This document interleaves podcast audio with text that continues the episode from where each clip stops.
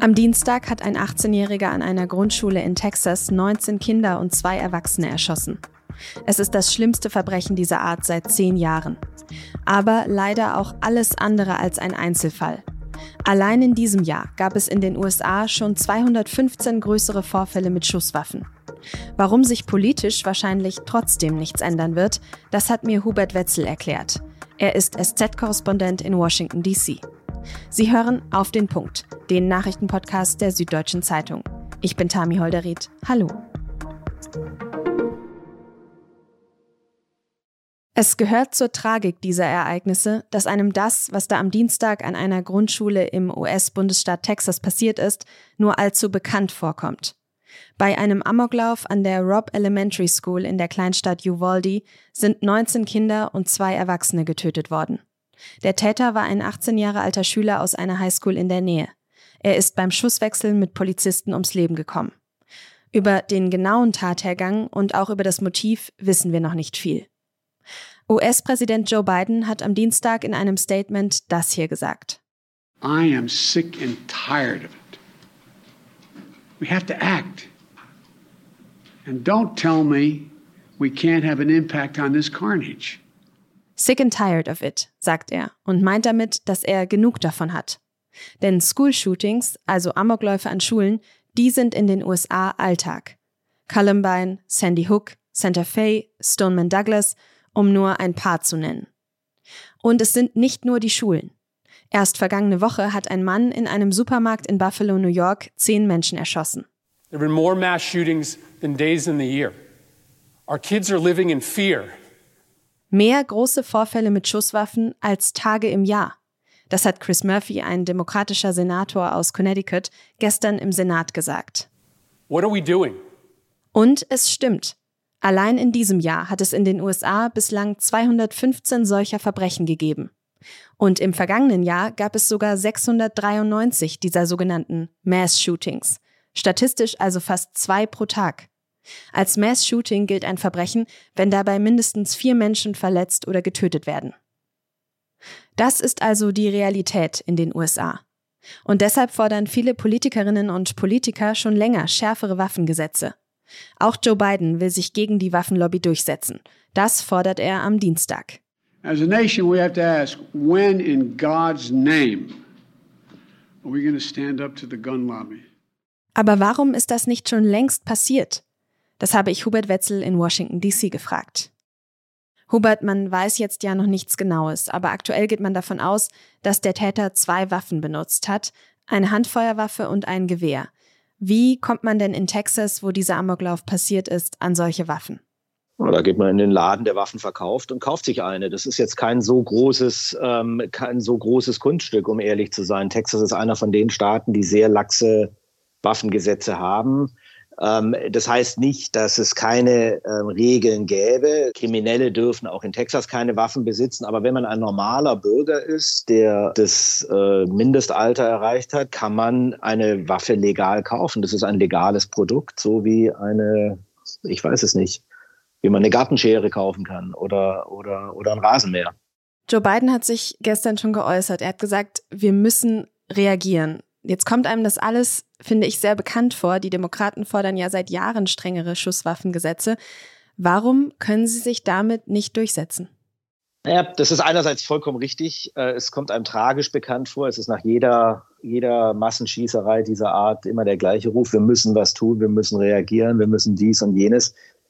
Ähm, am Ende gibt es zwei große Probleme. Das eine große Problem ist, dass das Recht auf Waffenbesitz in der amerikanischen Verfassung verankert ist. Im zweiten äh, Verfassungszusatz steht es drin, die Regierung darf das Recht der Bürger auf Waffenbesitz nicht einschränken. Der Verfassungsgerichtshof hat daraus ein individuelles Recht auf Waffenbesitz gemacht und das kann man nicht einfach so übergehen. Das kann man nicht per, per normaler Gesetzgebung einfach ändern, sondern das ist ein, ein verfassungsmäßig abgesichertes Grundrecht und da kommt keine Regierung, kein Parlament dran vorbei. Und das zweite Problem ist, dass selbst ähm, die Beschränkung, die man machen könnte, also zum Beispiel was den Typ von Waffen angeht, der verkauft werden darf, was die Größe von Magazinen angeht, was die Anzahl von äh, Munition angeht, die verkauft werden darf, da gibt es eben leider, muss man sagen, keine politischen Mehrheiten da, ähm, da restriktiv vorzugehen. Weil auch in der demokratischen Fraktion eben etliche Senatoren aus konservativen Bundesstaaten kommen und, und sagen, wenn ich dafür stimme, dann ähm, bin ich mein, mein Mandat bei der nächsten Wahl los. Das heißt, Joe Biden wird jetzt auch nichts ändern können ich sehe nicht so richtig wie. Ich meine, es gibt immer so, so Randaspekte, die sich dann vielleicht auch per äh, Präsidialerlass regeln lassen. Aber dass, dass da jetzt eine nennenswerte Verschärfung der, der Waffengesetze bei rauskommt, sehe ich nicht so richtig. Ähm, und selbst wenn man es schaffen würde, zum Beispiel diesen sogenannten Assault Weapons Ban ähm, aus den 90ern, ähm, der, das, der den Verkauf von Sturmgewehren wie diese AR-15, diese berüchtigte, damals mal für zehn Jahre verboten hat. Selbst wenn man sowas neu auflegen könnte, würde das ja nichts daran ändern, dass das Land voller Waffen ist. Die USA ertrinken unter einer Flut von Schusswaffen. Die sind da und die bleiben genauso tödlich. Und, und das ist, glaube ich, ein Problem, ähm, dass, dass man auch durch, durch jetzt schärfere Gesetze beim Verkauf von neuen Waffen nicht wirklich lösen würde. Diese Forderungen nach Verschärfungen der Gesetze, die kommen jetzt natürlich, du hast es auch gerade schon gesagt, vor allem von den Demokraten. Die Republikaner haben währenddessen schon davor gewarnt, den Amoklauf nicht politisch zu instrumentalisieren. Kannst du erklären, was sie damit meinen? Das ist natürlich totaler Quatsch. Was soll man denn sonst machen, als so einen Anlass nutzen, um daran zu erinnern, dass vielleicht die Waffengesetze in den USA ähm, nicht so sind, wie sie sein sollten oder vielleicht für ein zivilisiertes westliches, modernes Land nicht, nicht mehr angemessen sind. Also wer sich hier drei, drei Minuten mit dem Thema beschäftigt, sieht, dass die, die freie Verfügbarkeit von, von Waffen natürlich der Hauptgrund dafür ist, dass die Zahl der Schusswaffen, Toten und Verletzten äh, hier, ähm, hier himmelhoch ist. Das ist ja überhaupt keine Frage. Die Frage ist nur sozusagen, ist man hält man diesen zweiten Verfassungszusatz für so heilig, dass man deswegen diese toten Kinder in Kauf nimmt oder nicht? Das ist letzten Endes die Unterscheidung zwischen, zwischen Republikanern und, und, und Demokraten. Aber woher kommt das denn, dass eben so viele Menschen in den USA diesen zweiten Verfassungszusatz eben, wie du gesagt hast, für so heilig ansehen? Äh, woher kommt diese starke Waffenlobby? Das hat viel mit Propaganda schlicht und einfach zu tun. Es, das war nicht immer so. Waffen zu besitzen war vor 40 Jahren kein, kein politisches Bekenntnis. Man hat eine Waffe besessen, wenn man Jäger war, ähm, was viele Leute auf dem Land sind. Man hat eine Waffe besitzen, wenn man vielleicht irgendwo gelebt hat, wo man also jetzt nicht in der Stadt gelebt hat oder sowas, ja, sondern ein bisschen auf dem Land, wo es vielleicht nicht schlecht war, eine Schrotflinte im Haus zu haben.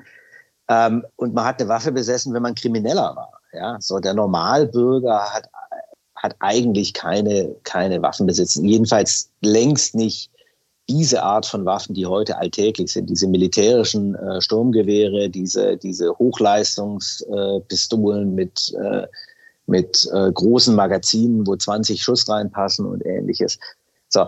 Und das hat sich geändert. Es wurde, es gibt eine massive Propagandakampagne von rechts, die den Leuten über die Jahre eingeredet hat, haben, ihr seid keine freien Bürger, keine freien Amerikaner, wenn ihr nicht Waffen besitzt, mit denen ihr euch im, Gegen, im, im Zweifelsfall gegen die tyrannische äh, Regierung in Washington wehren könnt. Und das ist sozusagen der Kern. Hat diese Kampagne denn gefruchtet? Also wie stehen die amerikanischen Bürgerinnen und Bürger tatsächlich zu diesem Waffenthema und auch eben zu strengeren Waffengesetzen?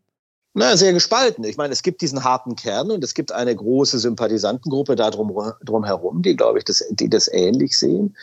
Bei den Republikanern ist es so, Politiker können sehr leicht mit diesem Thema, die wollen euch die Waffen wegnehmen, ihre Wähler mobilisieren. Bei den Demokraten ist das sehr viel schwieriger. Der, ähm, ein demokratischer Kandidat hat es ja mal 2020 versucht, der Beto O'Rourke. Und der hat sich ja dann da auf die, im Vorwahlkampf auf die Bühne gestellt und hat gesagt, hell yeah, wir nehmen euch eure AR-15 weg. Und das war das Ende seiner politischen, äh, seiner politischen Karriere damals.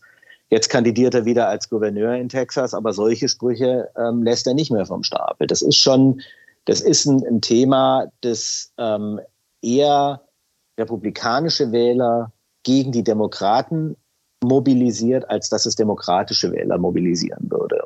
Jetzt kommt ausgerechnet an diesem Wochenende und ausgerechnet in Texas die NRA, also die Waffenlobby-Organisation, zum Jahrestreffen zusammen.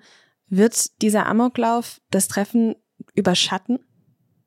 das Problem ist ja, die Waffenlobby hat überhaupt kein Problem damit, äh, so, ein, so ein, ein Treffen mit einer Schweigeminute für die armen, toten Kinder äh, in der Schule zu beginnen und, und in jeder Rede darüber zu lamentieren, wie schrecklich es ist, dass äh, kriminelle, ähm, psychisch kranke Jugendliche wie dieser 18-Jährige ähm, solche Verbrechen begehen. Dafür kann man aber ja nicht alle guten äh, Waffenbesitzer, die sich an die Gesetze halten, bestrafen, indem man ihnen den Zugang zu Waffen äh, verwehrt. Da ist dann kommt dann immer das Argument, naja, wenn da ein bewaffneter Lehrer gestanden hätte, wenn da eine bewaffnete Sekretärin äh, vorne an der Tür gesessen hätte, dann wäre das alles nicht passiert. Man muss eben nur noch mehr Leute bewaffnen, damit sowas äh, in Zukunft verhindert werden kann. Mhm. Vielen Dank für deine Einsichten und das Gespräch, Hubert. Alles klar, danke. Russlands Angriffe im Osten der Ukraine werden offenbar immer heftiger. Das meldet die ukrainische Regierung in Kiew. Auch US-Experten melden, dass Truppen aus verschiedenen Richtungen zusammengezogen würden. Präsident Volodymyr Zelensky hat unterdessen bei einer Veranstaltung in Davos gesagt, die Ukraine kämpfe, bis sie ihr gesamtes Territorium zurückhabe. Er hat auch weiter Gesprächsbereitschaft signalisiert, er will aber nur mit dem russischen Präsidenten Wladimir Putin selbst sprechen.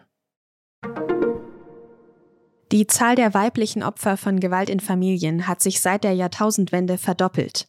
Das sagt der Kriminologe Christian Pfeiffer in einer Analyse, die der Süddeutschen Zeitung vorliegt. Pfeiffer warnt auch vor den Folgen für weitere Familienangehörige, vor allem für Kinder. Bundesinnenministerin Nancy Faeser hatte erst vor kurzem angekündigt, die Aufklärung solcher Taten voranzutreiben.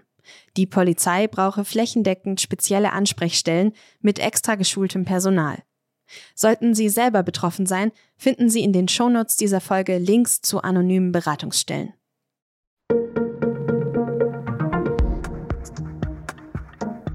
Nordkorea hat am Dienstag offenbar erneut einen Raketentest durchgeführt. Es ist schon der 17. in diesem Jahr. Das Land versucht gerade, militärisch Stärke zu demonstrieren. Gleichzeitig gibt es allerdings Millionen von Corona-Fällen im Land und Nordkorea ist eigentlich gerade mehr denn je auf Hilfslieferungen angewiesen. Was wir über die Situation im Land wissen und wie gefährlich Nordkorea gerade ist, darum geht es in der aktuellen Folge von Das Thema.